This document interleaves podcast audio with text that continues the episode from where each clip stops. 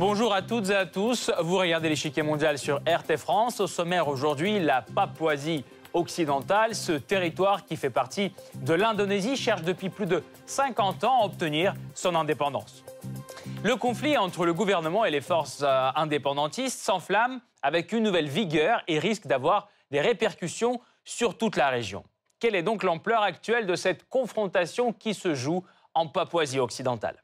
Début mai, l'Indonésie déploie un contingent supplémentaire dans la partie ouest de l'île de Nouvelle-Guinée. Un acte qui fait suite au meurtre du chef de l'agence de renseignement de Papouasie organisé par la force de guérilla locale. Résultat, des milliers de personnes s'enfuient dans la jungle par crainte de la répression.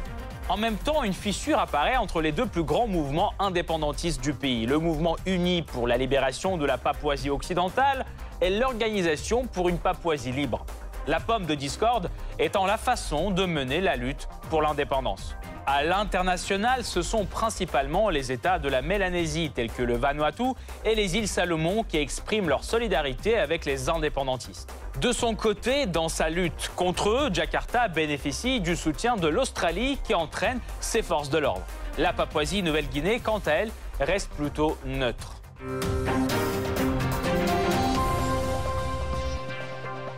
Avant de poursuivre, voici ce qu'il faut savoir sur cette région rebelle indonésienne. C'est le Blitz. Le conflit touche en effet deux provinces administratives de l'Indonésie, la Papouasie et la Papouasie occidentale. Elles occupent la partie ouest de l'île de Nouvelle-Guinée et sont parfois confondues à tort avec la Papouasie-Nouvelle-Guinée, un État indépendant qui se trouve à l'est de l'île.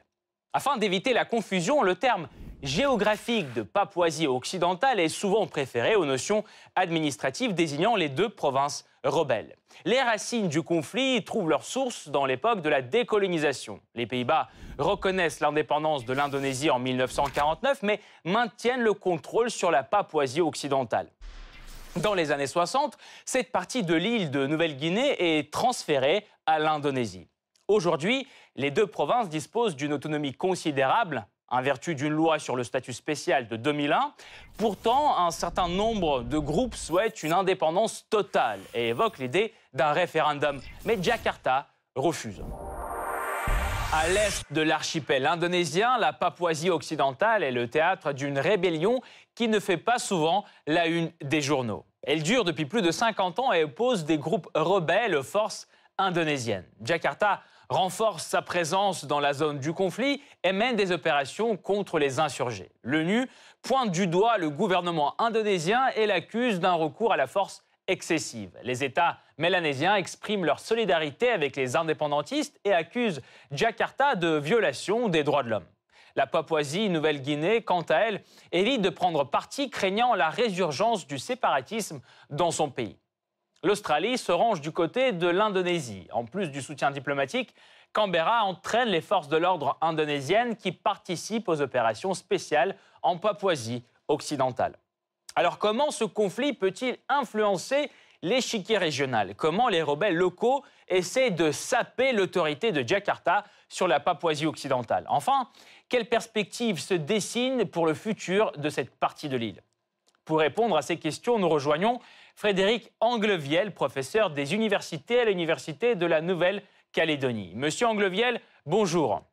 Bonjour. Pensez-vous que cette fois-ci, les indépendantistes réussiront à progresser un peu dans leur cause ou une fois de plus, la situation n'aboutira à rien? Lorsqu'on se pose la question si euh, les indépendantistes papous euh, obtiendront plus de résultats aujourd'hui qu'hier, bon, il faut évidemment replacer ça au point de vue historique puisqu'il s'était euh, battu, mais de façon très épisodique, contre la puissance coloniale donc euh, hollandaise.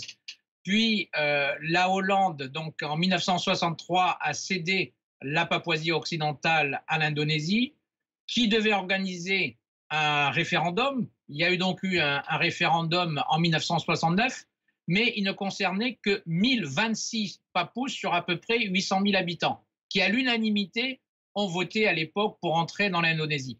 Donc c'est à ce moment-là que réellement s'est mis en place petit à petit un mouvement autonomiste, indépendantiste, qui a progressé au fil des années.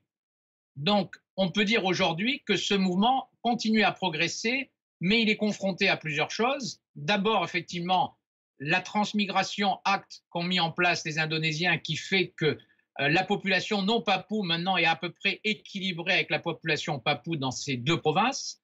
D'autre part, le fait que euh, par rapport à l'ensemble de la population euh, donc indonésienne, il ne représente que là, les deux provinces 2% et la population papou 1% uniquement ici de cette population indonésienne. Et le régime indonésien a toujours, je dirais, essayé de contrôler, de réprimer ces mouvements indépendantistes et à certains moments en particulier en 2019-2020, de façon assez dure. Donc, il y a une progression, mais une progression qui est, je dirais, temporisée ou relativisée par la différence de taille qu'il peut y avoir. Puisque nous avons d'un côté 270 millions d'habitants et de l'autre côté à peu près euh, donc 2 500 000 papous. Pourquoi y a-t-il tant de friction dans l'opposition papou? Parce que on sait qu'il y a plusieurs courants, il y a une espèce de lutte pour le pouvoir qui s'y installe? Alors, on se pose toujours la question, pourquoi est-ce qu'il y a un centre de concurrence, de friction parmi les différents euh, mouvements de libération papou? On peut y voir deux raisons, une raison traditionnelle et une raison moderne. La raison traditionnelle, c'est que dans la culture traditionnelle mélanésienne papou, on a ce qu'on appelle des big man, c'est-à-dire des personnes qui montent petit à petit dans la société par elles-mêmes, en particulier en faisant euh, des, euh, des grands... Au total, plusieurs milliers de victimes. La tension s'apaise à la fin des années 90. On sait qu'il s'installe un petit peu partout dans la région Pacifique, euh, dans l'Océanie, et donc la Chine, demain, pourrait se poser un certain de questions par rapport à ses tentatives d'autonomie ou d'indépendance. Comment voyez-vous la résolution de ce conflit euh, Un dialogue national ou euh, plutôt international avec la participation des pays comme la Chine ou l'Australie?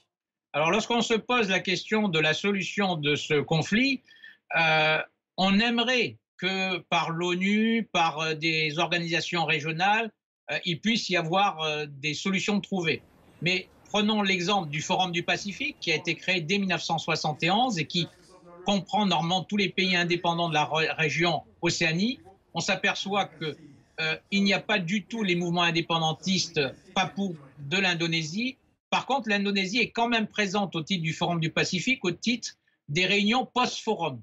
Donc on voit que euh, la parole des indépendantistes papous est peu reprise dans la région.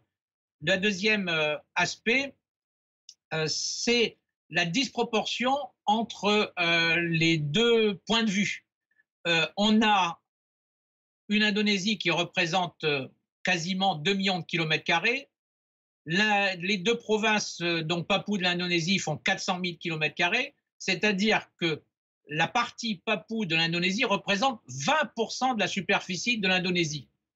Donc on voit mal déjà l'Indonésie se séparer de 20% de sa superficie, sachant que l'Indonésie représente 270 millions d'habitants, qu'elle est très peuplée, et que la région justement Papou, les deux provinces Papou, sont les régions sous-peuplées, entre guillemets, de la Papouasie.